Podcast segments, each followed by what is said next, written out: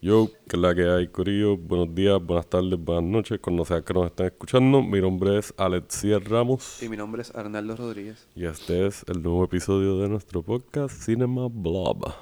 Welcome back. En esta edición vamos a estar discutiendo eh, que cayó perfect timing porque estamos grabando el día de las elecciones en Puerto Rico. So decidimos grabar feel good movies. Vamos a hablar como que de algunas películas que nos gustan y nos estimulan y nos dan cosquillitas, nos hacen sentir bien y nos sacan de los boquetes. Exactamente. Y pues nada, pensamos que iba a ser apropiado. Y fue casualmente, cayó para esta semana que íbamos a grabar. Y entonces nos dimos cuenta que íbamos a grabar el mismo y Era bastante pertinente. y, fue una buena terapia. Ese rinconcito de felicidad este, para, para nuestro disfrute. Y no no vas tripeando. Así que ya saben que nos pueden conseguir en todas las redes como CinemaBlog, Instagram, Facebook, nuestro email es cinemablog.gmail.com. Como eh, siempre, cualquier cosita que tengan feedback, avísenos por las redes, comenten, den un like, un share, o nos dejan saber si tienen ideas o, feedback en general de qué les está gustando y cómo les gusta la una mano, una mano amiga, un, un abrazo. Bueno, a distancia, claramente. Exacto, un codito de lejos. So, nada, esperamos que disfruten como siempre y yeah, let's do this. Preparen los bowls y sírvanse algo. Let's feel good.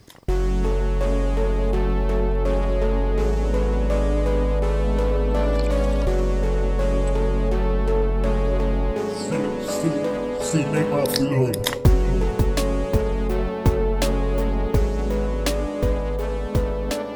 Te voy a decir que estuve sorprendido con la experiencia de ir a votar hoy. Sí. Me sentí. Yo estaba bien. bien like. Yo estaba ansioso, yo estaba bastante ansioso. Súper nervioso y como que cómo va a estar la gente, cómo va a estar la calle. Y cuando llegamos no había estacionamiento. los dos paseos, ambos lados. Sí, porque son calles pues. básicamente, no son vecinales, pero son... Sí, pero esa parte de Canóvana, eh, nosotros estábamos por Cuba yo creo que... Y, y pues esa carretera es bastante, es como una, carretera principal, pero hay muchas casas y que sí, la escuela está de momento bien grande a mano derecha. Y sí, que no hay mucha acera probablemente. Está súper lleno de carros, pero conseguimos estacionamiento por ahí cerca. Y pues nada, la fila se movió relativamente rápido. Tú me dijiste que estuviste como 45 minutos. Sí, mano, pero es que yo creo que escogí una hora tratando de ser responsable, entre comillas, de llegar temprano porque quería salir temprano. Pues fueron todos los viejos. Yo me asusté, yo vi todo ese chorro viejo y yo dije, ay Dios mío, esto pinta feo. ¿Cómo está el PNP aquí? Sí, allí había muchas camisas azules y, yo te conté del Don Alfred Envigo que, que se formó la, la, manada de PNPs ahí orgullosos, parecían gorilas dándose en el pecho ahí. PNP, PNP, estadidad. Y yo ahí, por favor, yo lo que quería era, y ya faltaban como, él estaba justo al frente de mí, nos faltaban como seis personas antes. Pero la máquina, como estaba dando problemas, pues se estaban tardando un poco. Y contigo con eso nos movimos rápido. O sea, yo cayó en otro salón por el otro lado de la escuela y nos veíamos de pasillo a pasillo y caímos a la misma vez sincronizados ahí de que ah, se están moviendo rápido. A fuego. Y nada, yo no tuve problemas. Uno de los de los escasillados o algo tuve que como que ponerle un poquito más del Sharpie o algo así, volver a poner la papeleta, pero todo estuvo bien y, y salí a, a le faltaba un poquito, estaba afuera ahí súper ansioso esperando. Y yo, ah, quiero un cigarrillo o algo.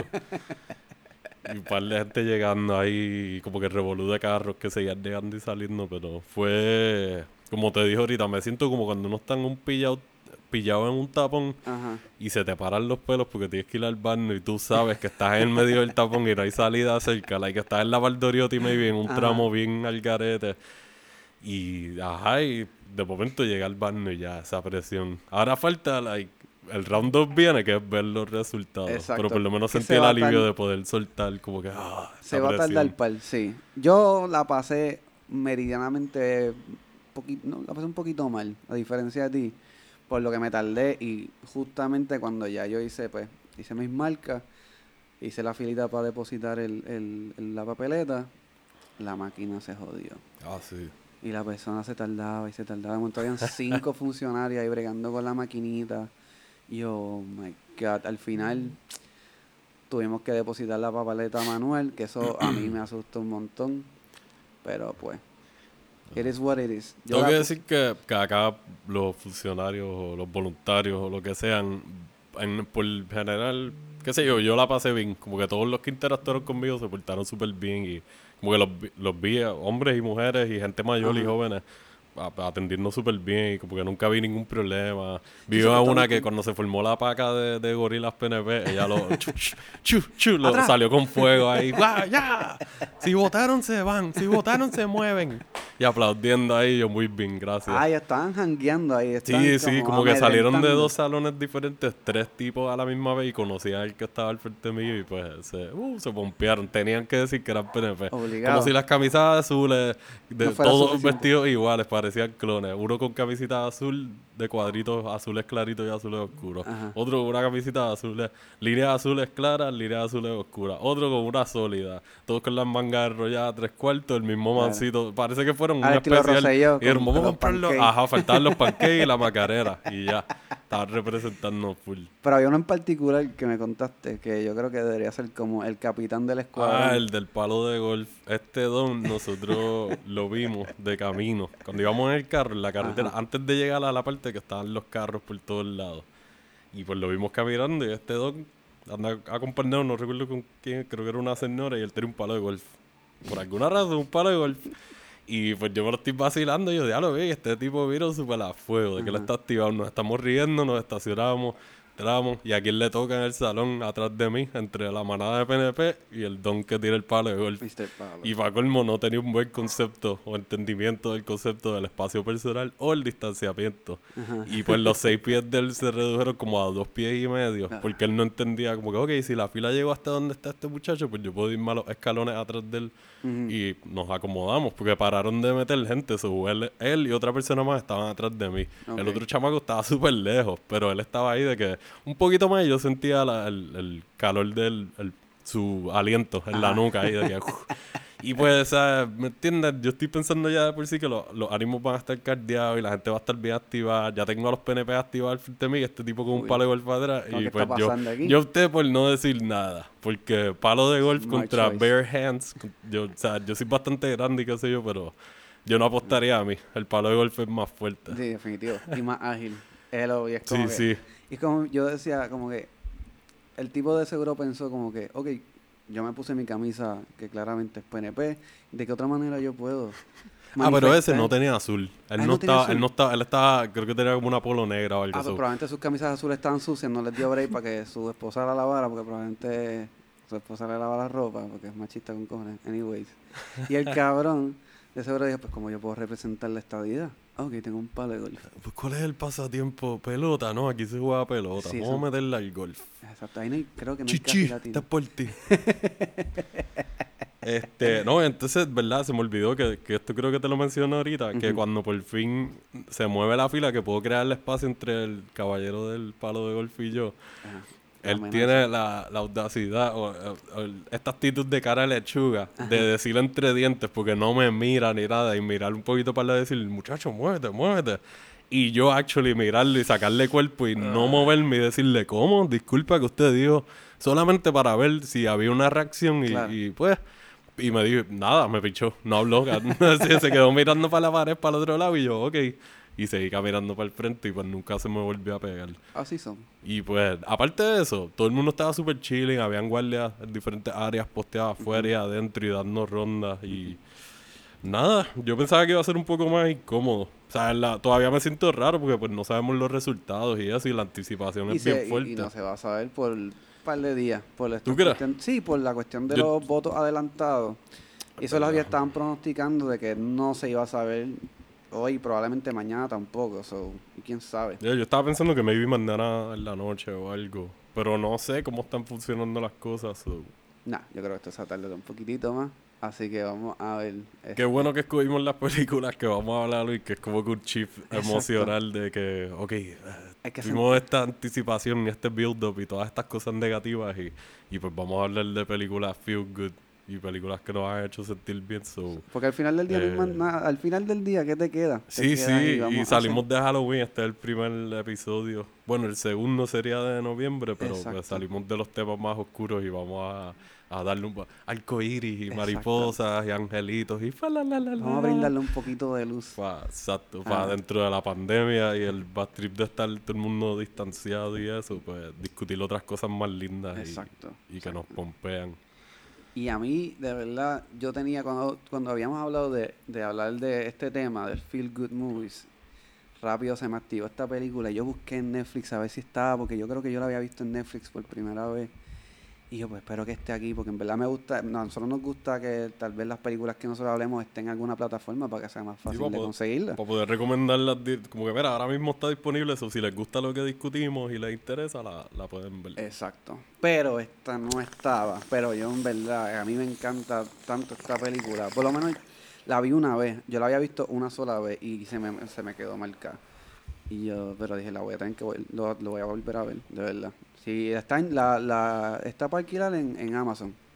Tres y cuánto- son como 5 dólares, ¿verdad? son 3.99, cuatro pesitos. Y en verdad vale la pena. Es una muy buena Es lo- película. menos de lo que pagarías por una taquilla de cine y, Exacto. y, y es una experiencia bien bonita y bien ufia, una aventura bien nice. Exacto, y estamos hablando, por supuesto, de Moonrise Kingdom, de el, el gran director Wes Anderson. Uno de nuestros particular. directores favoritos de los últimos, qué sé yo, como 20 y pico, 30 años casi, porque él lleva desde Midnight por ahí activado. Exacto, que vi que, estaba, que él empezó con Owen Wilson y... Y con Luke Wilson. Exactamente. Water Rocket.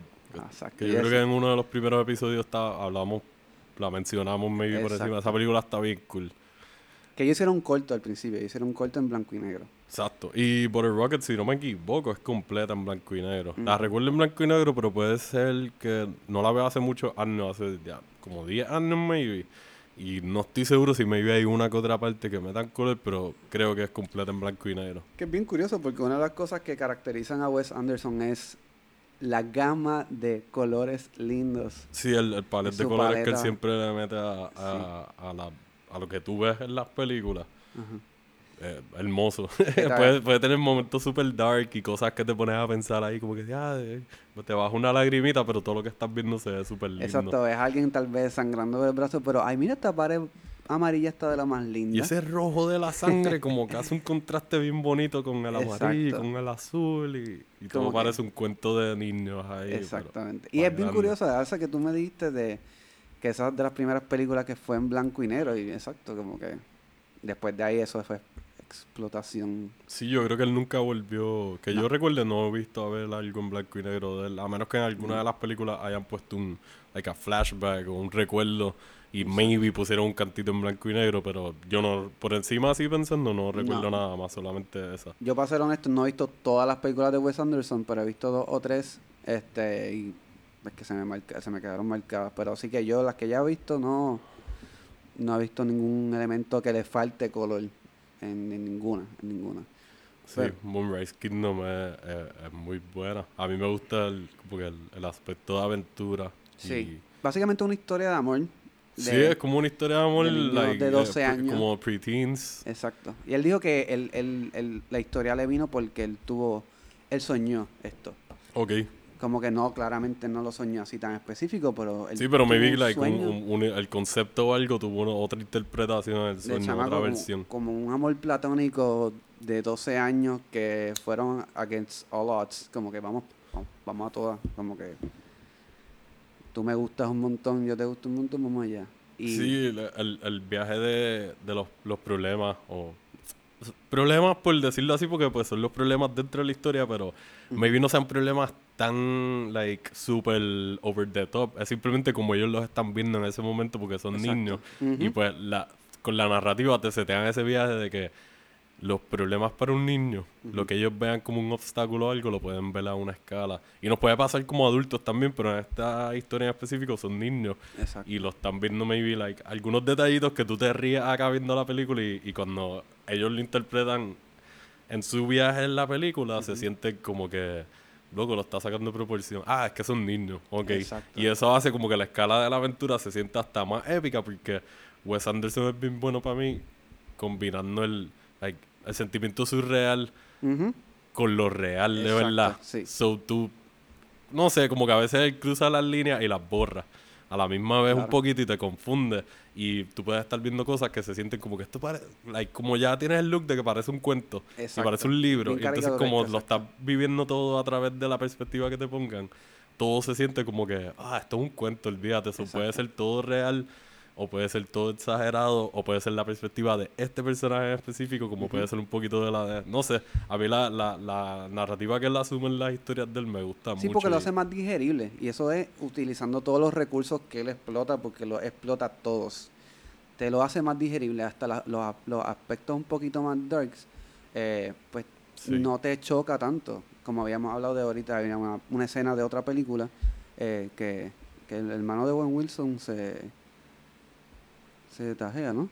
Ah, tú dices Royal Tenenbaum. Mini spoiler, kinda ahí. Pero exacto, eso es una escena bien oscura, como que te está interpretando un intento de suicidio, suicidio. y, y la forma en que te lo enseñan es tan light, que es como tú dices, más fácil de digerir, pero a mí más tú estás procesando esto como que esto es un suicidio. Exacto. Y tú me lo estás enseñando tan lindo. Y tan como que la, la, la, la, la, esto está pasando. Y después, poco a poco, tú vas viendo como él te enseña cómo está el efecto dominó de cómo está afectando el suicidio a las otras personas de la historia. Y ahí como que el darkness empieza a entrar, pero tan sutilmente que todo se siente bien orgánico. Es como que la, él lo maneja bien. Este tipo escribe súper bien, dirige súper bien y te encuadra la historia súper bien. Like, su trabajo con, con el equipo de cinematografía y eso de cámara es, excelente. excelente, tiene muy buena comunicación con sus compañeros y él tiene bastante claro lo que él quiere hacer y y en el caso de Moonrise Kingdom, es una película que no tiene muchos aspectos dark, son bien pequeños detallitos. Este, y acabé de destacar que esta película, o sea, la historia se remonta en 1965. Que tú puedes decir que una historia de niños enamorados en estos momentos, pues no se ve tan tabú ni nada por el estilo. Pero en 1965, en una isla que fue, por lo que, lo que, lo que leí, fue recién de, este, poblada o civilizada Sí, que no llevan, este como que las comunidades de ahí son relativamente jóvenes. Exactamente. Entonces, y nada, es como básicamente eso es puro campo, ¿verdad? Es puro campo, está, es una isla, so hay un faro. Sí, hay muchas flores y árboles y, agua, playas y charquitas y, y, muchas hojas y, el contraste de colores que se ven afuera como y adentro también, lo poco que te enseñan que es adentro, la forma en que todo se ve es como que wow, qué raro. Es como que este tipo, like, es como un viaje de ácido, pero, like, yo no sé. Porque es súper ligero todo. Y, y que esta película, como tiene ese aspecto de aventura y de, de, ellos estar por ahí huyendo y lo que sea que está pasando, es eh, no sé, se presta para que él juegue con, con, todo, con todos los juguetes. Para que él dijera como que, ok, me voy a lucir porque todas mis otras películas tienen cosas afuera, pero casi todo pasa en lugares adentro. Adentro. en esta me voy a lucir un poquito más y le voy a meter la... Vamos a hacer que los árboles se vean bien lindos. Y el cielo, que tengan ganas de irte de camping.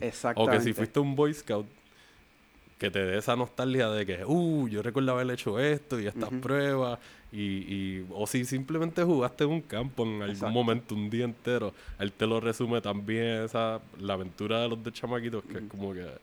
Que está, que lo lindo también de que le da espacio para eso a West es que sus tiros son centrados y mayormente son abiertos, o por lo menos medium shot, este, que le da espacio para jugar con su background. Y por eso es que él dice, pues, si mi background, pues, pues le voy a dar, le voy a dar el cariño que se requiere. Sí, lo que estaba, que tú y yo estábamos hablando de esto, creo que fue ayer, que, que en un encuadre del que tú veas, tú ves tantas cosas. Mucho y es tan poco lo que te está enseñando, pero a la misma vez están todos esos detallitos bien definidos.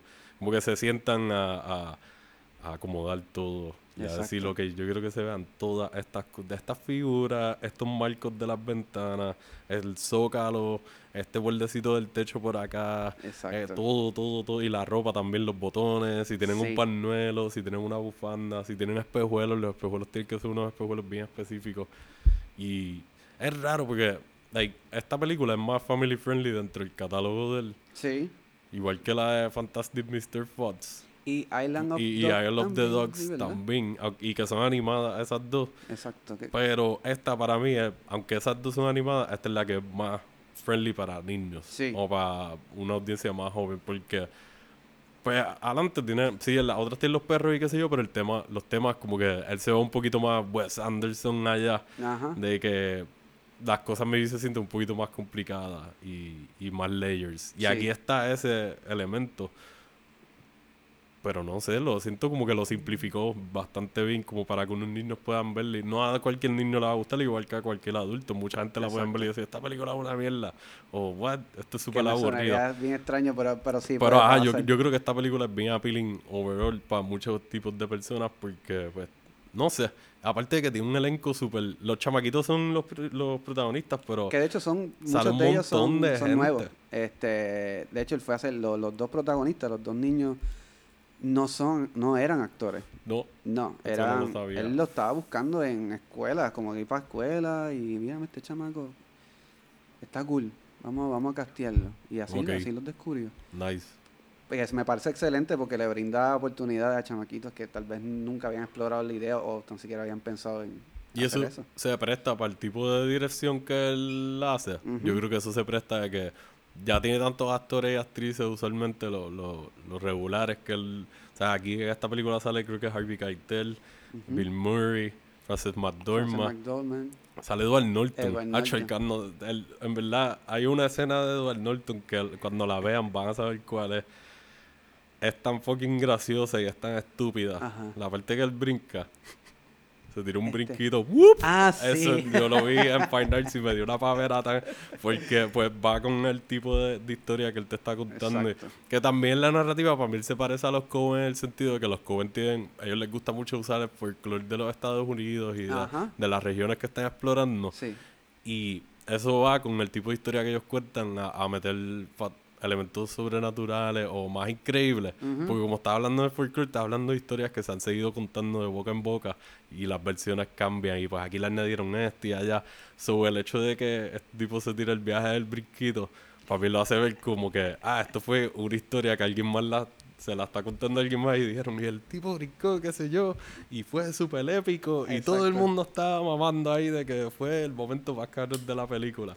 Y en verdad es súper estúpido y dura nada, pero es bien gracioso y la escena es bien, como que está intensa. Lo que Sí. está pasando en ese momento es una escena bien... Y estamos claros que probablemente no, no es que no sea humanamente posible, pero La forma que te lo presenta la anatomía de Edward Norton no te dice que él pueda brincar esa.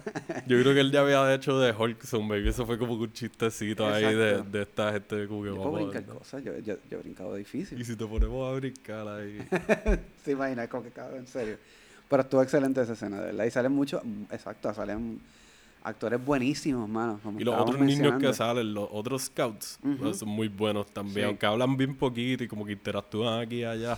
Pero el viaje del es- search, ajá, y como que lo usaron súper bien. Los cantitos que te dan cuando están en la búsqueda y eso. Es, es nice. Lo que yo no, que me quise investigar, pero no me dio break, es como que él, él escribirá sus guiones tal cual y la gente los tiene que decir tal cual. A mí me da la impresión de que sí.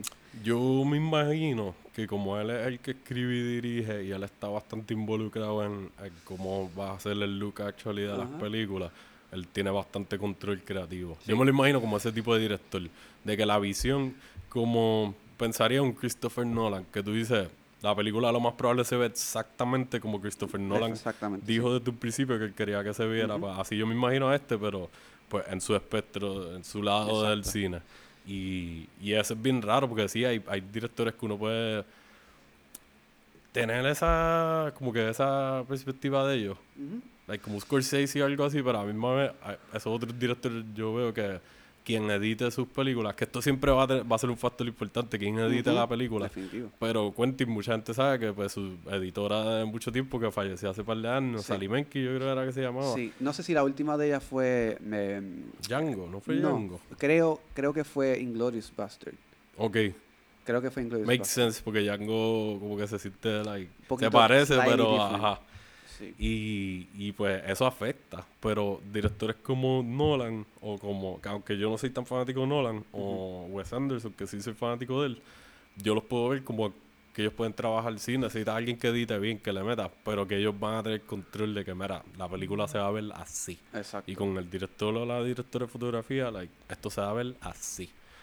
Maybe más lindos, como que más nice, como Ajá. se ve en sus películas. Como Exacto. que, mira, yo quiero que esto se vea así, vea, porque esto es lo que queremos emitir y bla, bla, bla. Que es un tipo bien cool también, ¿sabes? Ahora que tú estás como imitándolo, no sé si lo imitas como que... No, yo sabes que no lo, lo he visto en un par de entrevistas, pero hace mucho tiempo El que no lo veo. es bien lean back, y- y como así mismo me imagino, son lo más probable, tengo un, levemente ahí Sí. el recuerdo.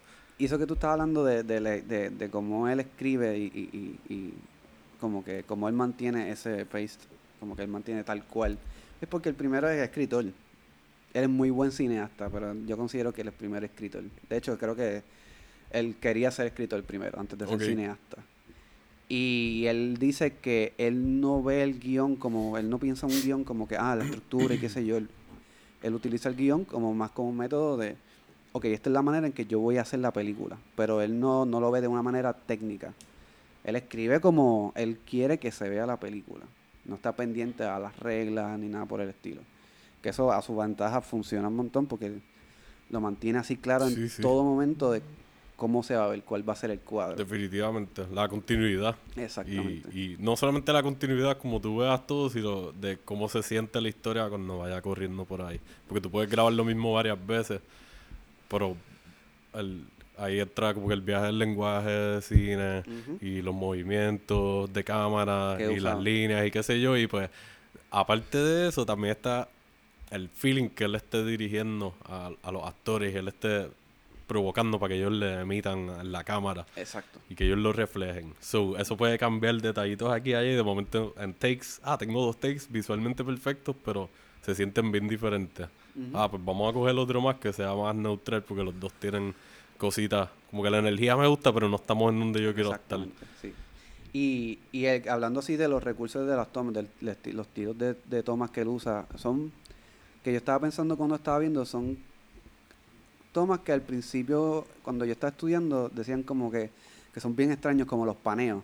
Que es cuando tú mueves la cámara, no mueves el, el, el dolly o mueves la grúa, mueves el trípode. Tú mueves la cámara, le haces un, un- un movimiento de tre- Sí, 180 grados, este, los zoom. Sí, que eso, este, los paneos esos son como cuando quieren o un cambio de escena, maybe, o de setting, o eh, eh, reflejar movimientos rápidos y cosas así, o como que están pasando cosas rápido, pues te tiran esos paneos. Y lo utiliza como un punchline de, com- de comedia. Como que Sí, de momento pasa algo, pap, sí. y hacen el paneo y se asoma alguien raro. Como que, Ajá, ¿eh? Como sí, que- porque como tienen mucha comedia visual también en, lo- en lo- los manerismos aquí y allá de quienes sean que estén en la película que él le esté haciendo. Y en este en específico, me gusta porque hay muchos shots que son más de, like, él sí hace cosas de cuerpo completo y eso, para hacer ese tipo de comedia. Sí. Pero como son los nenes y está el viaje de que están en una aventura, están huyendo y los están buscando y qué sé yo, pues le da break a los nenes a que tú verlos, like, ah, aquí van a bailar, aquí están trepándose por aquí. Y no siempre los vas a ver haciendo cosas como que, ah, pues sí, yo puedo treparme aquí súper bien y qué sé yo, no los vas a ver fallar ocasionalmente y struggle y, y luchar un poquito en contra de los elementos. Y eso hace que el viaje de la aventura se sienta más gufiado, como Pero la- más real. A la misma vez en contraste, también bien coordinado. en Por ejemplo, en poses. Como que si tú puedes poner un corillito de gente normal, ah, y, pero él lo, lo acomoda de, de estatura para que tengan una, una dimensión, unas poses. Sí, hasta como tienen los, las manos en la cintura y los codos y que sé yo, él te crea líneas y todo de, like, más, más orgánicas, por Exacto. decirlo así. En vez de ser con las luces o con las estructuras, con la gente. Como Exacto. que de momento parece que estás viendo un póster o una camisa y es un- una toma ahí super light. Como hay una escenita que, que no, no es de estas, de Gran Budapest Hotel, que me encanta esta escena, es bien tonta, pero están en el, en el ascensor. Ajá. Y el, y el que está manejando el ascensor tiene un mini arqueo de cintura y lo hace ver como bien caricatura y es como que la cara así súper caripelado, como que está mirando súper serio y ese arqueo como que esa sencillez te provoca como que te da como, ah, esto está, esto está cool, esto me gusta. Sí, que usualmente en las películas de él, como hay, hay elenco, like, se puede decir que son en- ensemble, ¿verdad? Porque son mucha gente. Sí. Aunque tengan unos personajes principales aquí y allá, pero te sale mucha gente. Porque hay- en este en específico, en Murray's Kingdom, Bill Murray y Frances McDormand salen bastante.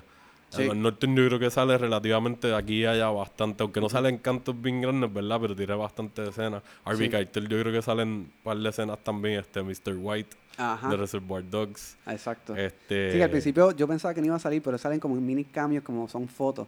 Ajá. Este, yo, este cabrón, yo pensaba que no salía y después sale más full y es como que, ok, esto está cool. Y él es bueno haciéndote esas presentaciones. Y es bueno haciendo que tú recuerdes personajes que en otras películas otros directores los harían ver más insignificantes o más pasarían desapercibidos. Y él, verá, tú estás hablando del operador de la elevador en Gran Budapest. Y se me quedó. Ajá. Y así mismo hay otros personajes. Él le da cariño en otras películas de que, ajá, aunque sean detallitos chiquititos aquí y allá, va, van a tener presencia. Exacto. Y no te vas a olvidar. Y quería mencionar por último como que el elemento de stop motion, porque él ya ha hecho dos películas stop motion, si no tengo mal entendido, ¿verdad? Dos películas. Fantastic Mr. Fox. the Dogs y Fantastic Mr. Fox. Pero él utiliza el recurso de stop motion en, no stop motion como tal, pero como las maquetas En, en sus películas. Este, en vez de grabar como que un carro pasando, pues graba un, es un tiro amplio, entonces lo que tú ves es un carro de muñequitos pasando y, y tú dices como que, ah, ¿qué te gato? No, pero es súper Eso es parte de lo que él quiere hacer, de cómo él quiere que se vea el mundo que te está creando. Y hace que sea tan bonito, eso es feel good, como que todo el aspecto de esa película es feel good y Wes Anderson es un tipo que te dan ganas como que sentarte así con un vasito de leche galletita y como, ah. Eh, hacerte chocolate caliente con marshmallow. Todo va a estar bien. Y sentarte a ver una película así. Por lo general, yo diría que todas las películas de él están en esa línea. Bueno, Rocket se siente un poco diferente porque pues el viaje del crimen y qué sé yo, pero como ya él estaba trabajando con este viaje de los personajes así, medio, algunos se sienten medio simpletons, porque medio bobo y, y pues me vista en una situación, like, ah, ya, estoy mordiendo más de lo que puedo masticar, pues te los pone a, a, luchar un ratito y, pues lo hace light, but still es como que esa sería de las más dark. Las otras, la mayoría, son como Moonrise Kingdom, aunque tengan temas más para adultos y qué sé yo. Y esta es muy buena, de verdad. Una película que si te sientes down o te sientes como que, diablo, no quiero ver una película de acción o drama, no quiero ver bellaqueo, no quiero ver horror o, o sci-fi, no quiero pensar tanto, quiero que me pongan una historia que sea sencillita pero que esté bufia, esto es una muy buena opción. Exacto. Y vuelvo a repetir, está en Amazon, pero vale cuatro pesitos, mano, cuatro pesitos. Así que... Y, o sea, si están pendientes, la han puesto varias veces en Netflix, aquí allá, y la quitan de nuevo y la ponen. So, maybe pronto esté pronto va a salir la película del The French Dispatch. lo más probable en Netflix o en Hulu o en Prime se tiran la de, ok, va a salir una película nueva de Wes Anderson. Ahora mismo es eh, Life Aquatic y Royal Tenenbaums están en Prime. Exacto. Que si quieren ver otras diferentes, pues esas están ahí disponibles. Y Fantastic Mr. Fox, si no me equivoco, está en, en Disney Plus. Ah, ¿de verdad? Sí. wow. Que, by the way, la, la que yo iba a escoger para, como que para hablar en este episodio, originalmente iba a escoger otra película que está en Disney Plus, que se llama Millions. Que pues la voy a decir ahora por encimita que, de recomendación, como que es un super feel good movie de para mí. Personalmente yo encuentro a este director como el mejor cuentacuentos en, en el cine. Okay. Y es bien raro porque él por lo general no escribe sus películas. Pero él es tan buen director que sus películas siempre son historias. Puede ser una historia más sencilla y se siente como algo épico. Y pues es Danny Boyle, que es el director de Slumdog Millionaire, de 28 ah. Days Later. Él hizo Trainspotting y Trainspotting 2. Este, hace poco me llegó de criterio la de Charlotte ah, Grave, que es la primera película de él. Eh, The Beach, que mucha gente no le gusta, esa película a mí me encanta. Que, by the way, esa es de una novela de Alex Garland, y él escribió el ah, guion y él tenía como 19 o 20 años cuando él hizo eso, que vamos a hacer un episodio. Eventualmente vamos a hablar del caballero. Exactamente. Eh, pues esta película de Danny Boyle, Millions, es muy buena. Trata sobre. Es durante el tiempo en cuando en, Gran Bretaña, en UK, iban a cambiar al euro. Ok. So, están estos chamaquitos con su viejo y pasa algo que se encuentran unos chavos y empiezan a tener una aventura que involucra este maletín o este bulto lleno de chavos. Y como que está el tiempo corriendo en contra de ellos, porque como ese dinero de la. No sé cuál es la unidad, creo que es el pound. Era la unidad, el currency que había en ese momento antes de que cambiaran al euro. So, nada, esta película está bien cool lo más light que van a ver de Danny Boyle, porque casi todas las películas de él son súper oscuras y bien violentas y qué sé yo. Yo creo que esta es la única que yo he visto family friendly de él. me la encontré hace poco en Disney Plus y la vi. Y, o sea, si tienen Disney Plus, les recomiendo que se sienten a verla porque eh, los dos chamaquitos protagonistas tampoco eran actores. So, dan una buena actuación que se siente natural y me sorprende porque me di cuenta después, cuando la vi hace poco Ajá. buscando, como que, uh, espérate, estos chamaquitos esta era la primera vez, yo creo, la segunda vez que actuaban, eran relativamente nuevos. Y los demás son todos de UK, es una producción local de allá. Ok. La hizo por allá. Ya están no trabajando en Hollywood. Que eso a mí me gusta de Danny Boyle, que él se ha mantenido yendo y viniendo. O sea, él dirigió la, la el intro de las Olimpiadas que fue en Londres. Ah, ¿de hace verdad? como ocho años o cuatro años, no recuerdo cuándo fueron. No sé. Él lo dirigió. Que hicieron el viaje de Mary Poppins y como que la ceremonia. Ajá. Él fue el que dirigió eso. ¿De Él dirigido teatro. Creo que hizo una obra de Frankenstein. Y sabes, Trainspotting es de adicción y 28 Days Later es como que el viaje del virus slash semi-zombie. Ujú. Todo lo de él es super dark. Y esta película es bien linda, tiene una historia bien fea. Te hace pensar mucho en eh, como que el, el viaje del dinero. Cómo el dinero controla las vidas de la gente. Y, y la avaricia, cómo cambia a la gente, cómo crea conflictos entre personas cercanas. Y está bien cool porque te lo dan desde la perspectiva de un niño y juegan mucho con la imaginación del chamaquito del protagonista. No voy a decir cómo hacen eso porque cuando empieza a pasar es una sorpresa súper buena dentro de la película y, y me gusta cómo lo usaron. So, esa es una recomendación ahí, ¿Cómo- like, un side note. cómo Se llama? Millions. Millions. Sí, de millones. Creo que es del 2000, like 2000, entre 2006 y 2009. No, es relativamente reciente, pero like, ya va un ratito. Pero, Ajá. La que yo escogí oficialmente para hablar en este episodio, la escogí porque fue una sorpresa. Este director lleva un ratito trabajando por ahí, está pegadito ahora, pero consistentemente ha sacado películas que, al menos desde un, desde un lado de los críticos, siempre lo han recibido bien. Ok. Y pues artísticamente el hombre es bien talentoso. Y me gustaría verlo cambiando a cosas más lejos de la comedia, pero él la domina. Y pues la película es The Hunt for the Wilder People, de Taika Waititi. Uh, Que Taika Waititi, si no lo conocen, eh, él es un director de Nueva Zelanda que recientemente él hizo Jojo Rabbit, ok. fue la última película que él sacó. Mano, la estoy loco por verla. Excelente, excelente. Fue de las últimas películas que vimos en el cine antes de que empezara el revolú de la pandemia. La vimos en Fine Arts y fue una experiencia súper linda porque de verdad este hombre le mete a, a la tragicomedia y al humor negro. Y, y ¿sabes? en Nueva Zelanda hay mucha gente en la escena de la comedia de allá que han salido de allá este, representando Flight of the Concords, que él, que la- él dirigió para el episodio ahí, creo que fue de las primeras cosas que hizo.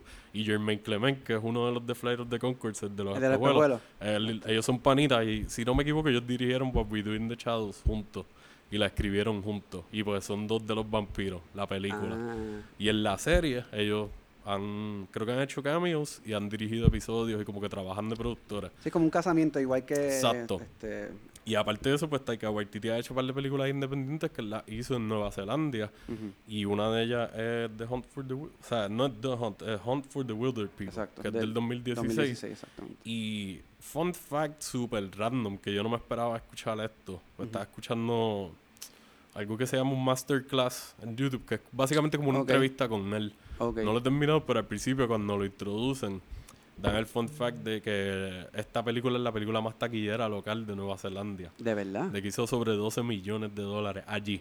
Y Nueva Zelanda es conocido por no tener like, una población tan grande. Y el hecho de que ¿sabes? Peter Jackson es de Nueva Zelanda. Y Peter ¿verdad? Jackson hizo seis peliculitas que son la trilogía de Lord of the Rings, la trilogía de, de The Hobbit. Y entiendo que son técnicamente películas locales porque son películas coproducidas y se filmaron Y se filmaron mayormente allá. exacto.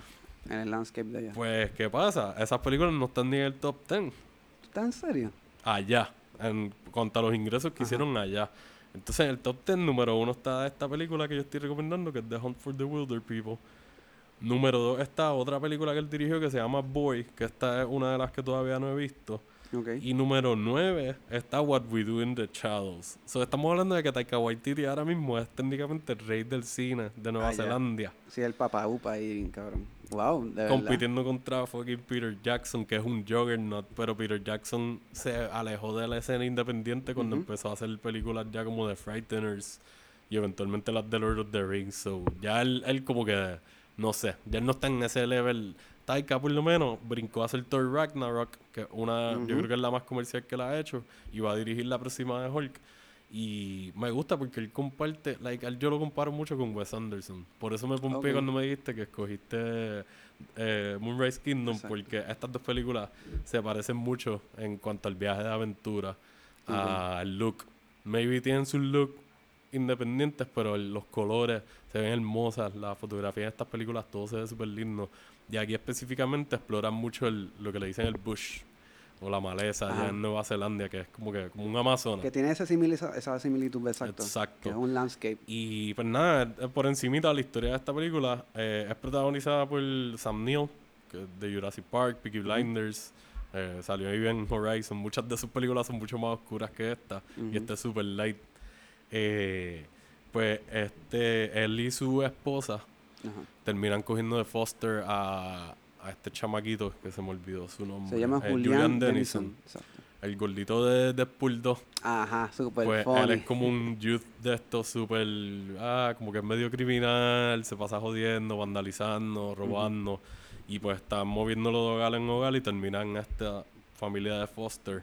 Y pues tú vas viendo cómo se va creando esta relación pero con el tipo de humor de Taika Waititi, que pues, si vieron Thor Ragnarok, puedes esperar más o menos cómo es, pero no tan over the top como en esa, porque es una película de cómic más grande. Exacto. Eh, y pues como en What We Do in the Shadows, que aunque es estilo mockumentary, aquí tienen el mismo tipo de humor. Y ver a Sam Neill haciendo este personaje que él es como que pues medio amargado y bien seco. Y él tiene cara de eso. Sí, sí, le pega. Es como que me tripea porque lo más reciente que yo había visto de él era Peaky Blinders y ahí sale súper acicalado y es como que bien fino y es el detective bien meticuloso. No, él es, él es, él es el detective que está como que en los primeros seasons por ahí. Ah, exacto. Oliendo por ahí, jodiendo.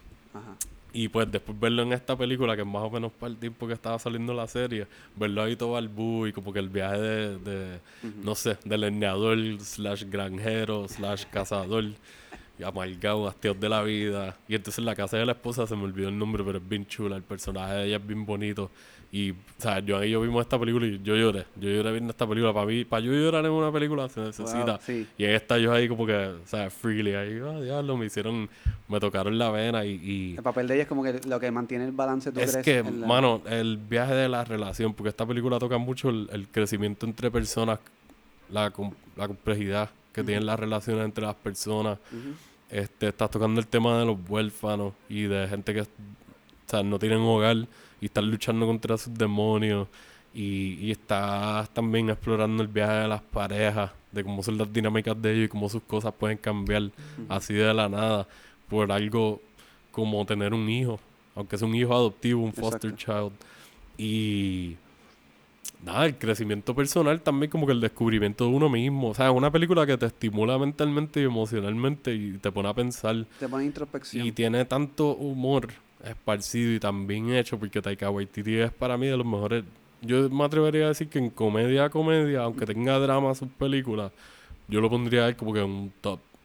Ahora mismo porque está consistentemente sacando cosas buenas. Y esta película es un ejemplo perfecto de que si no la han visto es una buena introducción. Y si ya vieron la de Thor o si vieron la de What We Do in the Shadows o si han visto la serie What We Do in the Shadows eh, no sé si han visto Flight of the Concords como que él es bueno abarcando ese tipo de diferentes cult followings por separado y, más comerciales y, ha mantenido la consistencia. La película de Thor a mí me gustó porque es bien cómica. yo hubiese, me hubiese tripeado algo también un poco más serio, pero me gustó como que, no sé, yo sentí como que también Marvel maybe estaban pushing para hacer un clon de Guardians of the Galaxy. Sí. Y, y pues se parecen, pero a mí me es bien diferente. Y fue, fue buenísimo para la, para Sí, le hacía, falta, y le hacía falta la serie de, Thor como tal, independiente a sus películas, porque a mí me gustó mucho la segunda y la primera pues es más lentita, pero me gustó también. Y esta la jumpió y como que le dio esa adrenalina de que le hacía falta, de que ah, necesitaban un push y pues le añadieron más humor, los colores, o convirtieron a Thor en un personaje más cósmico y más, como que un poco más épico. No, le lo sacaron de su mundo de ah, Asgard y la Tierra y qué sé yo, y lo dale, tenga aventuras más, más tripiosas y más al garete. Exacto. y pues fue, fue, una buena elección. Él, él ahora va a trabajar en, en Star Wars, va a hacer una ah, película. Tiene una película de él pendiente, no recuerdo el nombre. Este. Ahora mismo, pero creo que esa es la que va a salir antes de la de Star Wars. Todavía, si no me equivoco, no la están ni grabando todavía. Ah, eso Y él dirigió uno de los episodios de Mandalorian del primer season. Y él hacía de uno de los personajes también. Él So, tiene, está bastante activo, de que en varios sitios diferentes. ah, él tiene Suicide Squad en postproducción. Ah, él es, si no me equivoco, él sale. Él es uno de los personajes también. Este, What If. Eso es de Marvel, si no me equivoco, una serie una que ellos serie, están haciendo. Exactamente. Y que lo más- no me extraña que él esté trabajando ahí. Se presta para eso. Él es súper bueno, mano. Y esta película, ¿sabes lo que te estaba diciendo? Se compara mucho, yo la comparo por lo menos mucho con Moonrise Kingdom. Y cuando la vimos, se lo dije a Joan porque veis, si te gustó esta película, Moonrise Kingdom te va a gustar también, aunque sean. Los tonos se sientan similares, pero a la misma vez único en su propio Pero viaje. tiene muchas cosas y en sí. sí, sí. Ahora que y- viste lo de, lo de eh, Foster, también hay un sí, elemento sí, Foster. en- este y pues el chamaquito. Julian le mete. sí. También sale la, la gordita de la guardia. Hay una guardia en esta película que es la, la que es la lica del, del Grandmaster que se llama en la de Thor, de Jeff Goldblum. O sea que él tiene como una mano derecha, que es una, una gordita así, una doñita como blanquita. Siempre está como que, la- no sé, bien lambona y, y detrás de él, pues ella sale en un par de películas de él y en esta ella sale y es súper cómica. Sale haciendo una guardia, creo que es. Ajá. Eh, y Sam Neill, mano, para mí escogieron un súper buen actor porque él de por sí ya es, él está probado. Sí, O sea, ya él lleva años por ahí, o sea, y ha hecho de todo, desde horror hasta drama, hasta películas familiares, hasta ciencia ficción. Y fue refrescante verlo en esta película. Me gustó. Como que a estas alturas de su carrera, no se siente como algo que haría un actor escocotado ni nada. Se siente como un actor que le gusta seguir activo, Exacto. haciendo cosas nuevas y diferentes. Y es buenísimo, esos son, los, esos son los actores que sobreviven cuando salen del marco, este, que a veces es bien difícil para muchos por el comfort zone. Y este tipo de versátil con cojones. Y ven, me- me- yo no he visto esta película, pero me parece refrescante, me gustaría verla. Te diría que tan pronto tengas break, te metas a Netflix y le metas. Porque la pusieron, creo que fue a finales o a mitad de octubre o empezando noviembre. Ok. So, está acabada de poner. Nosotros la vimos el año pasado cuando la tenían en Hulu. Y, y fue pompeadera. Like, quiero ver la de Boy, que estuvo un tiempo en Hulu, pero la quitaron. Ujú. So, maybe eventualmente terminemos alquilándola. Eh, y sí, eh, entiendo que todo el mundo, si quieren tener un, un momento refreshing y, y like, subirse los ánimos y ver una película que los- le- va a ser un masajito al alma. Vamos. Qué lindo. Yo lo digo así, va a ser un masajito al alma y como que va a ser una experiencia bien ufia. Hacer un feel good movie en, lo- en los exteriores es como, mano, yo creo que van bien cabrón a la par. Sí, porque ya, ya científicamente comprobado Ajá. que salir y como que coger rayos solares y, y aire y, y, ¿sabes? sentir la grama, todo ese viaje, la naturaleza, conectar con la naturaleza. Por eso nos gusta ir a la playa, por eso nos gusta ir al yunque, por eso nos gusta salir a caminar por ahí a los parques, sacar a los perros, ir a jugar. O sea, a mí me gustan los, cuando- los pocos deportes así que llegué a practicar, me gustaba el fútbol americano. El viaje de jugar afuera y jugar con lluvia, con fango y qué sé yo, siempre me tripió eso. A mí no me gusta ensuciarme. Irónico porque siempre te ves bien sucio. Ah, that's fucking racist. No, no. Yo Es no- estoy- nada es que ver. no. Ese era mi comeback y no lo logré. Weak. Sí, yo siempre tengo como granola, porque yo como mucha granola en la Arnaldo tiene barba. un nido en la barba. Parece como cuando Peter Griffin tiene el pollito en familia Exacto. Guy. Lo único que Arnaldo tiene la comida, pero no tiene el pollito. No tengo el pollito. No Lo que tiene son cucarachas, lo más Exacto. probable. Y Y, si y- fuese una barba bien pura y bien brutal, Pero nosotros somos de los que tenemos barbas trilly. so, Exacto. pues, pero tiene una colección afuera. Es como un hámster, Yo un creo que- guardando comida. Yo creo que por eso los pájaros no se no lo utilizan como casa. O sea, es una casa para pa, pa cucarachas. Sí, yo creo que es un sitio para los pájaros ir a morir. Exacto. Por eso se pegan. o los pájaros van a comer cucarachas a mi barba. Maybe, también. Pero sí, mano, yo creo que, que está cool que las películas que escogimos todas como que comparten eso. Sí. Y hay muchas feel good movies que no tienen que ver nada con la naturaleza. Pero en este caso, casualmente, escogimos películas que están afuera porque la otra que tú me estabas diciendo era la de Peanut Butter Falcon, Peanut ¿verdad? Butter esa fue tu otra... Que esa yo no la he visto todavía, pero Mano. ha estado haciendo ruido por ahí. Qué película más linda, de Está en verdad. Prime, ¿verdad? Ahora Está mismo. en Prime. Está en la historia de un muchacho con síndrome de Down que vive en un asilo de ancianos porque sus papás no, no están. El, el, el chamaquito creo que no es chamaquito como tal, debe tener como sus treinta y pico de años, Ok. pero su mentalidad de un niño. Ok. Este, pues, pero es un rebelde y le gusta la lucha libre. Uh, a fuego, es de los, de, los nuestros. Él lo que ve es lucha libre, cassette repetido de lucha libre de los 80. Y él dice, yo, yo quiero ser luchador. A fuego. ¿Y qué decide él? Como todo un rebelde, él se escapa del asilo y se emprende a esta misión de conseguir a su luchador favorito, el único luchador que ve en el cassette, porque él quiere ser luchador. Y lo lindo de esto es que se encuentra con el personaje de. de. Puñeta, yo soy tan malo con los nombres. Este, Shia. De Shia LaBeouf, Shia LaBeouf. que es hacer, el interpretar el personaje de un pescador que ha pasado por cosas en la vida y no le importa un carajo nada. Y es como que y estos dos caminos se chocan Ok. y él porque se estaba escapando, eh, Shia LaBeouf se está escapando de un revolú que hizo y se encuentran y deciden como que él decide, pues mira, sabes que te voy a ayudar. Y emprenden un camino hermoso de, de, de, de conocerse ellos mismos. Sí, de- lo que estábamos hablando ahorita del autodescubrimiento. alto- exactamente. Ok, ah, eso está cool. Y pasan porque es, es como, no me acuerdo en qué área era, pero es como parece, me parece que era en el sur de Estados Unidos, que hay muchos lagos y Ok, este y entonces pues entonces emprenden este viaje de autoconocimiento, de diciéndome, mira, pues me pasaron cosas, pero mira, mira este muchacho que tiene, tiene, pues tiene un impedimento, pero él va a todas y, y le dio como esa luz. Le dijo, vamos a ver hasta dónde esto llega. Sí, suena como estas películas que tienen un mensaje positivo true and true de que, pues, sea, te puedes caer y qué sé yo, pero mira, una persona que normalmente mucha gente la vería como que tiene sus limitaciones, Ujú. entre comillas. Pero tiene que mucho que sea. enseñarte. Ajá, y a la misma vez tú puedes aprender de, de la motivación y de, de la perseverancia y de no quitarte. Suena como, como, ya, eso está bien cool. Y sabes que, contándome la historia así por encima, me recuerda, yo no sé, ¿sabes quién es Jim Jeffries? Yo creo que Claro, hemos hablado del- del comediante, comediante. Muy sucio, pero me encanta. sí, a mí me tripea. Pues él, él tuvo una serie en FX, que pues FX, tú sabes que son bastante conocidos, disculpa, por, Creo por que producir los series buenas. canales más eh, élites de, de buen contenido, de buenas producciones. Sí, pero la de él, pues, desafortunadamente fue de las series que para mí estaba buena y la, la, macha- la, la machacaron. O sea, creo que después de dos seasons la cancelaron. Ah, wow. Y estaba muy buena porque está lightly, o sea, levemente basada en cosas de su vida, en historias que él ha contado en los stand-up que pueden tener cosas de vida real, plus lo que él exagere por el efecto de comedia. Como estilo formato. Louis y... Exacto. y entonces, pues, él... No, Fraser, no, mira a mí este.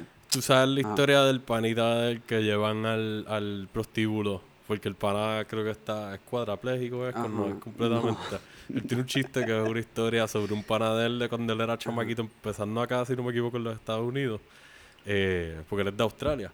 So, cuando estaba empezando por acá o algo así, él lleva al pana. El pana quería que lo llevara a un prostíbulo. Pues nada, esa historia la convierten como que parte de la, de la serie. Y básicamente esa historia es el piloto. Con otras historiecitas mezcladas y detallitos. Pero esa es la historia principal. Y pues ¿Te tiene ese mensaje también de pues está viendo mucho humor negro y qué sé yo, pero tiene un mensaje positivo en el viaje de que él está, o sea, Dean Jeffries dentro de la serie, no sé si esto fue un momento que él lo pasó en vida real y lo, lo trajo a la pantalla para exponerlo, Ajá. eh, está conociéndose el mismo gracias a sus amigos y en parte pues te ponen muchas cosas de, de forma jocosa y super dirty como es él y te ríes un montón, o sea, y el parita de, el que es el impedido, el, el DJ Quells yo creo que es que se llama el faquito de Road Trip, el de New Guy. Ajá. Ajá, ¿De pues él verdad? es el panita, Wow. entonces ellos como que eventualmente se convierten en housemates y pues tú ves las aventuras de ellos y y Súper. como que me estaba hablando de esa película y estoy pensando en esa serie. Que es un bad trip que la hayas cancelado porque, pues, Ujú. aparte de tener buenos momentos de comedia, también tenía un balance con el drama y, y nada, como que nosotros hemos hablado mucho de los aspectos existenciales en ciertas historias Claro. y en esta serie lo cubrían también y como que los comediantes brean mucho con eso en, Eso su- sus respectivos sets o estilos o qué sé yo, por la gran mayoría de los que yo he conocido, trabajan mucho con el existencialismo y con el autoconocimiento también y eso. Y no sé, me gustó la forma de él usar muchas de esas que- historias que ya yo he visto en los stand de él, súper animadas, porque para mí él es de los mejores contadores de historias así, cuentacuentos en, en stand-up como tal. Jim Jeffries, sí. Y verlo en una serie, estas historias hechas vida real, es como que, ok, esto se parece a lo que yo me estaba imaginando cuando vi este stand-up de él. y- Es que lo, lo- yo creo que los stand-up comedians tienen este poder de, de contar historias eh, tristes o, o fuertes con el filtro de la comedia.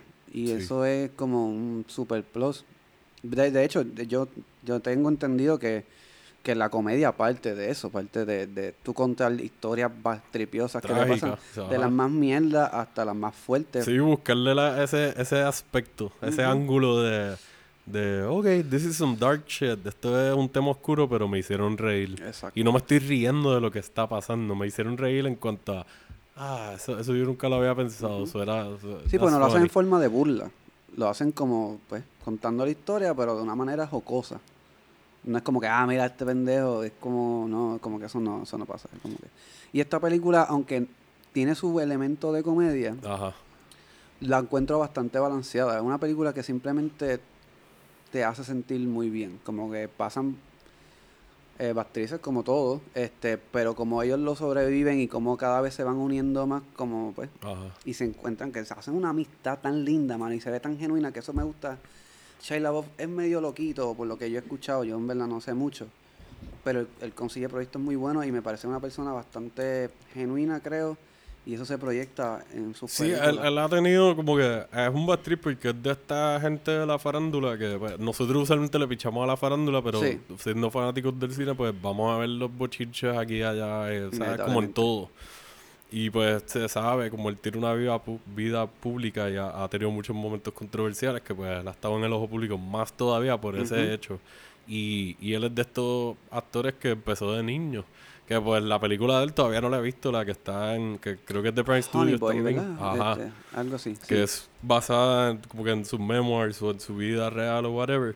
Este, entiendo que toca esos temas y eso está ganando porque, ¿sabes? Con lo de los rings ahora de, de, de trata humana y el Me Too Movement y estos viajes de acusando a productores, a directores, a gente de la industria y de otras industrias. Y está este chamaco que ha sido de los más estado para mí. O sea, desde que nosotros éramos chamaquitos, desde antes estas Sí. cosas son conocidas, pero él, él- nosotros crecimos con él. Sí. Y verlo paralelo a él, viviendo estos momentos tan raros y qué Somos sé yo. contemporáneos, yo creo, bastante Yo creo que sí. Este, y la trayectoria que él ha tenido, como que ha estado escogiendo buenos proyectos, se ha Sí. estado alejando de, o sea, yo ya lo he dicho, yo no soy tan fanático de Lars von Trier, pero él, él decidió trabajar con él y para mí fue una súper buena movida, exacto, Sí. porque eh, aunque es una historia dividida en dos películas, pues fue una buena oportunidad para él trabajar con alguien fuera de Hollywood y bien conocido en el mundo del art house y del cine como tal y bien controversial que va con el viaje de sus propias controversias, pero te da a entender como que esta persona quiere trabajar de verdad y quiere hacer algo de calidad. O sea, él no quiere ser una estrella, él quiere ser un obrero del arte, él quiere ser un empleado más. Sí, porque de momento él, yo no recuerdo like, que él esté sacando tantas películas blockbuster y eso desde hace tiempo. Él ha estado más indie porque, o Sí. sea, American Honey, Honey Boy, esta de Peanut Butter Falcon, la de Lawless, que eso salió hace como ocho años de algo así. Esa película para mí es excelente.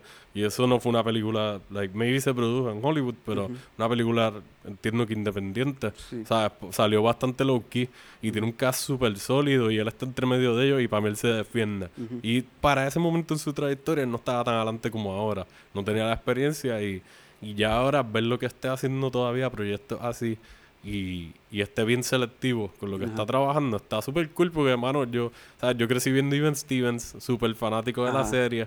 Even Stevens Movie, que hace, hace tiempo estoy por verla en Disney Plus de nuevo. De verdad. Y, y yo sé que esto es diferente. O sea, yo voy a ver un Shia LaBeouf que era, like, esto es otra persona. Exacto. Ya él está en otra etapa de su Se ve vida. muy maduro, se ve muy maduro, o sea, mentalmente como que se nota que él tiene un zen, porque él ha pasado por muchas cosas, él, pues, por la vida que ha tenido, que ha pasado actrices, pero a la misma vez ha tenido la oportunidad de generar un dinero y lo ha utilizado y que entiendo que se ha ido a viajar por el A mundo fuego, a y a conocerse. y a conocerse él mismo. Que Entonces, está cool que estés trabajando personajes que te den esa oportunidad de trabajar con eso en tu profesión. Plus, tú estás actually enforzándolo afuera y haciendo lo que. Eso para mí es un super feel good shit. De que, like, yeah, porque está, mucha gente tiene trabajo y son miserables en su trabajo. Y el hecho de que tú actually te lo disfrutes y tengas la oportunidad de hacer un proyecto que te ayude a crecer como persona, mientras tú simultáneamente estás actually enfocándote en hacer eso fuera de tu trabajo, es. Like, eso son cosas de adulto, de, de que ya estamos bien lejos de Even Stevens y de todas tus películas de Transformers y Suburbia y qué sé yo. Que de hecho, así que menciona como que el, el después de esta película, como que se hizo bien pana de del muchacho con síndrome de Down, que de, de Sí. hecho el, el que sale, que el personaje con síndrome de Down, obviamente lo hace un, un actor con síndrome de Down, que Sí, es sí. muy bueno. Y él, vi un cantito de una entrevista y ellos como que dice que se pasan testeándose y jodiendo, como que... ah, A este- fuego. So, como que él parece que escoge proyectos que él sabe que va a coger algo, no solamente dinero, como que se va a llevar algo lindo del proyecto. A mí me gustó mucho él en. ¿Tú has visto Fury? Ah, sí, guerra. eso es un A mí me gustó mucho. dark. Es un peliculón. Pa- para mí, o sea, me Muy pueden caer actores, gente en contra y qué sé yo, pero yo, yo o sea, David Ayer es súper buen director. Ha tenido sus fallas, su Suicide Squad y qué sé yo, pero Fury es un peliculón y para mí es de las mejores películas de guerra de la historia. Ever. Sí. Esa película, porque tienes el balance de. Te están dando el character study y tienes varios actores que están probados en diferentes tiers. Desde Brad Pitt y John Bertrand y, y el mismo Shia ¿El latino cómo se llama? Este, Michael Peña. Ajá, que este es sale para la gente secundario por ahí. El otro chamaquito no me acuerdo quién es, pero él ha hecho varias películas muy buenas también. Sí. Y, y Papi Chaya se lucía ahí como que a El mí me personaje bien oscuro. El Sí, del, de hecho, sí. creo que era el personaje más oscuro. Que está, está, o sea, está cool porque va con esta línea que en las películas de guerra siempre tratan de estudiar el aspecto psicológico de los soldados Y cómo están viéndose afectados por las circunstancias que están viviendo. Sí. Y ahí tiene un chorro de tipos que se ven que están curados de espanto y este chamaquito está llegando nuevo y ¿sabes? lo ponen adelante a limpiar un tanque que está de que tú lo ves y tú dices, ¿qué carajo pasó aquí? Esto es lo que me espera, yo estoy empezando aquí y ellos están ahí como que, "Bueno, bueno, La que- Vamos, vamos a matar, vamos a matar Nazi o whatever.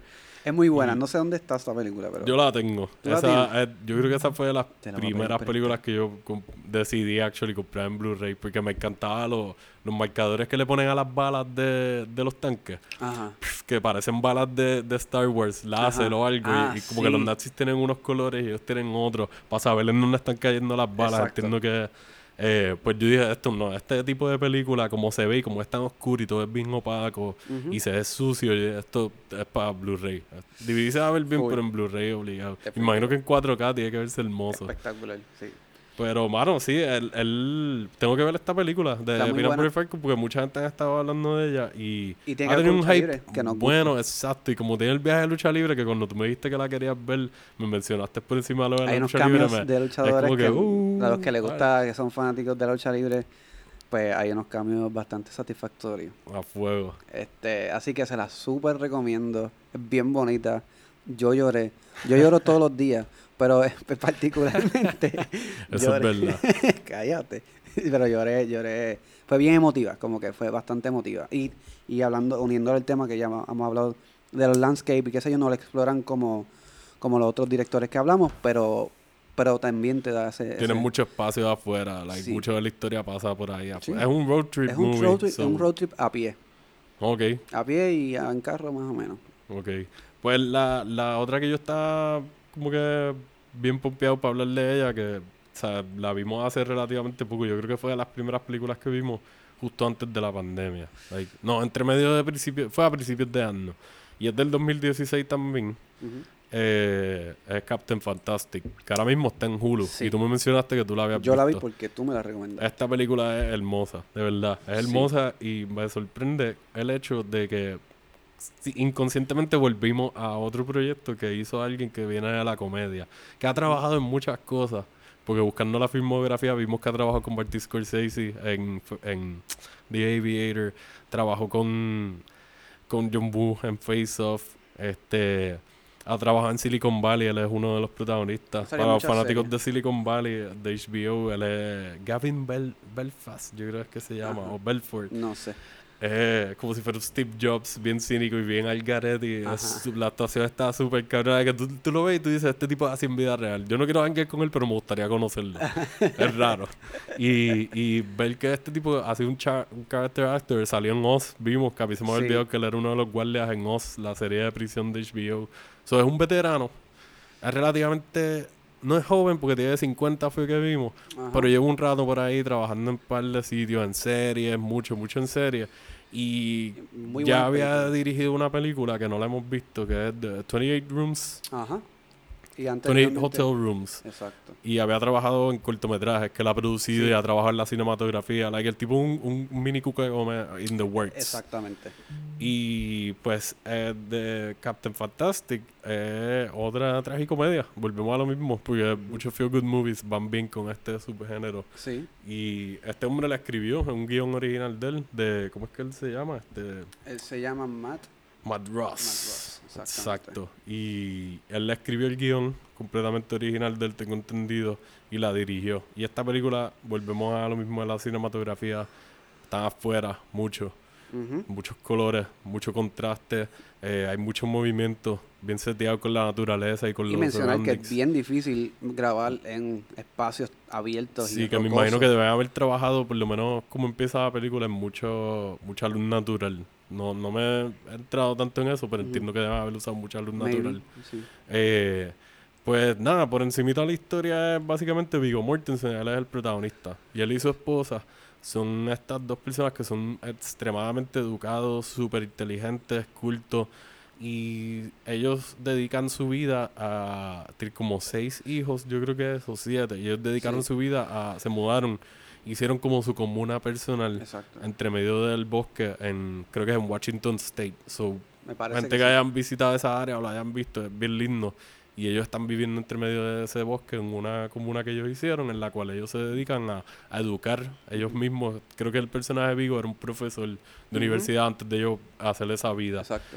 y pues se dedican a educar a sus hijos y a entrenarlos a prepararlo físicamente a ser completamente autosustentable off the grid. En todos los aspectos de la De que completamente desconectados de la sociedad. So, aquí te están criticando el sistema de educación de muchos lugares de cantazo, pero entiendo que es específicamente el americano porque pues Matt Ross es estadounidense y la película está pasando en los Estados Unidos y los personajes son estadounidenses. ¿Quieres otra? Eh, sí, por favor.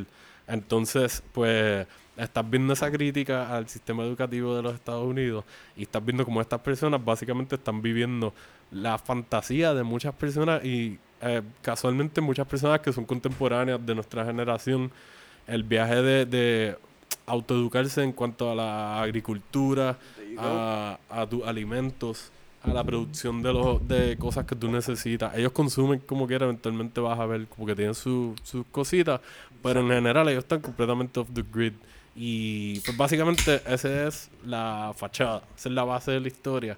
Y tú estás siguiendo la historia de ellos, que nada, va a ir complicándose, vas a ver las complicaciones familiares, los choques entre las diferentes generaciones, porque como son como siete hijos, hay hijos desde like, como cuatro o cinco años, creo que es el menor, hasta uno que tiene maybe como 18 o 17, y todos tienen like 13, 12, uno de 10, uno tiene como 16. hay muchas edades y muchas etapas que están ellos bregando con eso a la misma vez. Y no solamente las etapas, sino el choque entre etapas y otra y, y, y el mundo exterior. Exacto, porque cuando eventualmente llegas a ver interacciones con cómo son las cosas fuera de, no me gusta decirlo así, pero de su burbuja, básicamente. Exacto. Sí, eh, cuando está en el mundo real que hay alrededor de ellos, eh, ve ese choque cultural que está bien cool porque a mí me like, tú sabes que yo hablo mucho de esto, de, me fijo mucho cuando voy a otros pueblos, específicamente, y ver el culture shock de a veces como la gente te mira por la ropa, dependiendo cómo se vista en dicho pueblo, o, o qué sé yo, la música que estaba escuchando cuando llegaste y me vi a alguien te escuchó y como que, ¿what? ¿Qué, carajo estás escuchando a esta gente? Cosas así. Y el tú verlo en esta película en un sub-level así tan al garete de, como que esta fantasía que mucha gente vive de que eso sería una forma de vivir ideal. Si tuvieras la disciplina. Súper autosustentable. Y, ajá, y, y, la dedicación de tú decir, ok, yo quiero ser completamente independiente, aunque sea un ciudadano de donde yo vivo. Y esta gente lo hacen y pues te llevan por un viaje súper lindo y a la misma vez bien emocional. Hay una montaña rusa emocional de que vas a ver cosas tristes, te van a hacer llorar. Esta fue otra película más reciente. No sé si tiene que ver con las situaciones actuales, que estoy extra emocional, pero, pero sí, me, me sacó mis lagrimitas, la vimos y fue una muy linda experiencia. Vigo Mortensen se la come, like, ese tipo está aprobado. Y él ha trabajado con todo el mundo desde Peter Jackson, que hablamos de Lorita, hasta David Cronenberg, Brian De Palma. O sea, este tipo es un duro y el personaje le cae súper bien el look. Tú lo ves y tú dices, de nuevo, otro personaje, Vigo, tú vives así de verdad, like, tú actúas porque, porque esto te queda como como dedo en el anillo, ¿verdad? Exacto, sí, exactamente. Y, y está súper cool. Los chamaquitos son relativamente like, nuevos o casi desconocidos todos, pero hay uno que salió en, en 1917, hace poco. Pero en 1917 no te da mucho de él tampoco por el viaje de la narrativa, de, como tienes varias historias y qué sé yo. Pero salen un par de actores más como que veteranos. Está Steve Sand, que es un actor de comedia conocido también, muy bueno. Que este, si no me, no me equivoco, es, en la casa, ¿verdad? Sí, yo creo que es como un tío o algo. Entonces está Frank Langella o Langella, se me olvida cómo se dice el apellido, que él, es el, hace el abuelo de, de, los chamaquitos de parte madre. Y, mano, o sea, es una película que volvemos... O sea, yo cuando hablo de Feel Good, yo siempre voy a tocar películas que sean bien emocionales. Es un aspecto que me hagan sentir... Like, pues, lo de la estimulación, que actually me, me, muevan las emociones y creen una reacción en mí. No solamente algo dark o algo violento o algo así. Y esta película tiene esos layers de que me hizo reír, me hizo sentir mal, me hizo sentir bien, me hizo sentir mal de nuevo, me volvió a hacer sentir bien. Tiene un buen closure si está en el viaje de la historia de cómo corren las cosas. Y nada, es, es como que fue una like, una sorpresa bien, bien cool. Porque ya había. Como que esta película hizo ruido. Ahorita estamos hablando de los budgets de esta y, y Peanut Butter Falcon. Y son relativamente similares. Esta fue de 5 millones y pico. Y, esa, y Peanut Butter Falcon fue de 5 millones y pico también. Entonces las dos hicieron un poquito más de 20 millones. Son películas independientes con gente conocida atada a ellas que hicieron ruido. Y y, bueno, sí, están muy buenas. Like, eh, entiendo que en este episodio me siento como que curamos un, un bloquecito ahí de par de películas bien ufias que si se ponen a verlas en maratón o esparcidas o como sea, las que están en las redes, like, en las plataformas que vimos, traten de verlas antes de que las quiten. Y es un buen booster emocional porque todas tienen, no sé, Todas tienen esos layers bien ricos. Atados con, con lo del budget, yo, eh, eh, haciendo un análisis pendejo de la nada, es como que yo, yo creo que el feel good vende. Porque nosotros pasamos por muchas mierdas, el ser humano pasa por muchas mierdas en la vida. Y, sí, definitivamente. Y una, ver películas, claramente uno, uno disfruta ver horror, uno eh, disfruta ver drama, pero siempre vamos por una esquinita cuando estamos, no la estamos pasando bien y recurrimos a ver historias inspiring, o que, o sea, que, que parten también de un bad trip, pero el overcome de que todos somos seres humanos, que lo lindo de esta película, este, que están mencionando, este, Capitán Fantastic, es que no hay malos como tal en la película. Son seres humanos y sus circunstancias. Como que... Y son unas circunstancias bien particulares, bien peculiares. Y maybe no todo el mundo se relacione, pero ya yo creo que yo lo he dicho en otros episodios. Yo no, yo personalmente, Alexis Ramos, yo no tengo que completamente relacionarme a un personaje y sentirme completamente in sync con este personaje para yo disfrutarme la historia y el viaje por donde me están llevando. Me puedo identificar con el, el alrededor porque está en bosque y ya hemos hablado de esto, donde yo crecí, en donde vivo ahora. O sea, me gusta la fauna y eso y la flora, me gusta el viaje que haya muchos animales y cosas por ahí, árboles y, viento y que sea fresco y que haya cuerpos de agua cerca. Y casi durante toda esta película, yo diría casi completa, tú estás viendo eso. Y en parte hay un toquecito de road trip también. Que está cool porque todas como que comparten el, el, aspecto de que estás viajando y a la misma vez estás afuera mucho. Y los colores y como que muchos personajes bien interesantes. Y ah, como debería ser una aventura. Porque cuando tú tienes un hackeo o un viaje o algo, muchas de tus historias de esos hangueos, es como tú tuviste una aventura en otro lugar. ¿Qué pasa en esa aventura? Conociste a otra gente, lo más probable, y vas a conocer personajes súper random. Y algunos no van a ser dignos de tú mencionarlos después, pero otros se te van a quedar ahí, como cuando estábamos hablando de lo de Wes Anderson, de los personajes secundarios que con detallitos bien pendejos te marcan y después vuelven a tu mente y tú dices, ya, hasta el menos digno. Como que del menos digno tú aprendes algo. Exacto. Porque es como que, ok, este tipo está el garo. Voy a procurar no ser como este cabrón. Y, mano, esta de Peanut Falcon es... Sigo pensando en eso, en el aspecto de que hay muchas personas que sabemos cómo están las condiciones del mundo, cómo está cambiando la Tierra, cómo ya está y ha cambiado Ya y sigue cambiando. cambiando y cómo se están jodiendo las cosas.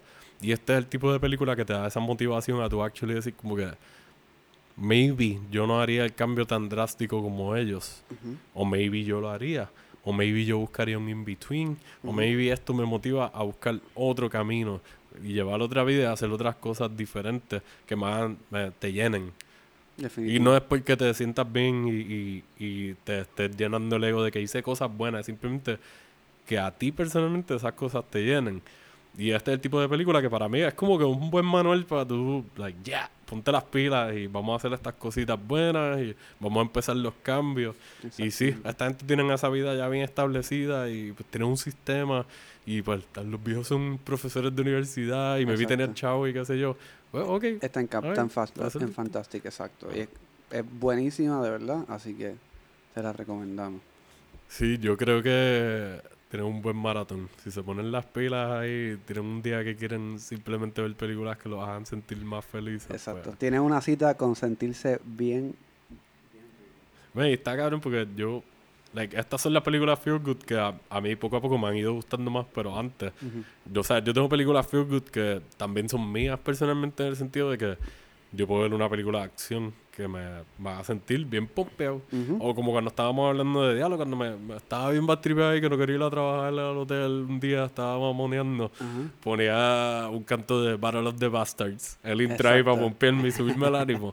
Pues a veces, como Como estas películas lindas, desde antes traigo eso de los roles y el crimen, que hay películas así bien dark que también me hacen sentir bien. Y no es por la historia necesariamente, es más bien por lo bien que están hechas Exacto. y cómo hacen todo. Y maybe son personajes super scumbags o Ujú. mierda de gente, pero pues lo que está pasando me entretuvo y me puso a pensar y me distrajo de lo que sea que me estaba haciendo sentir mal. So, Exactamente. no tienes que ver estas películas tampoco para que sean feel good movies. Puedes tener sus películas. Hay gente que le gusta Die Hard. O hay gente que le gusta Viernes 13. Que eso es lo lindo del cine, mano. Como que alguna película que para ti sea una soberana caca, yo la veo y yo me siento como que con las baterías recargadas y estamos ready para seguir Exacto. con nuestras vidas.